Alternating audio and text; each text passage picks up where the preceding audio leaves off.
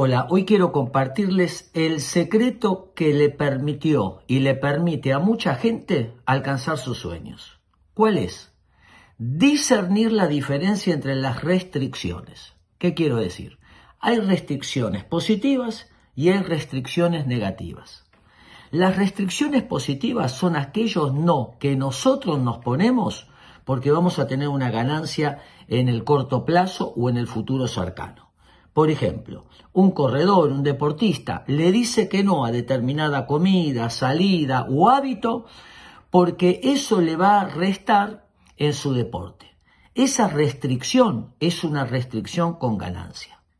Pero hay una restricción negativa. No puedo, no lo voy a lograr. Son los límites que nos ponen los demás para no soltar nuestro potencial o que ponemos nosotros en nuestra mente para restringir y limitar y encapsular las habilidades que tenemos. Saber distinguir cuando el no me permite crecer de cuando el no me achica y me restringe. Entender esta diferencia puede ser la clave para alcanzar muchos de nuestros sueños.